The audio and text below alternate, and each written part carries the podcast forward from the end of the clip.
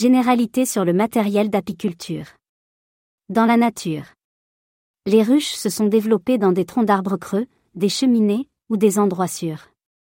Il est à noter que l'homme récoltait les ruches sauvages depuis 8000 ans déjà. Ruches humaines. En Égypte, il y a plus de 4000 ans, on avait créé des ruches en terre cuite. La récolte se passait, hélas, par noyade des abeilles. Les bonnes ruches productrices étaient ainsi tuées et les faibles essaimaient. Ceci est à l'inverse de la loi de sélection naturelle prenant les abeilles les plus résistantes, ce qui entraîne peu à peu une sélection des abeilles les moins fortes. Au Moyen Âge, les rois français incitent leur population à posséder dans leur jardin des ruches. Révolution du XVIe siècle. Les apiculteurs ont compris leurs erreurs. Il fallait arrêter de noyer les ruches pour extraire le miel. Il a fallu observer les abeilles et développer d'autres formes de collecte plus douces pour les abeilles.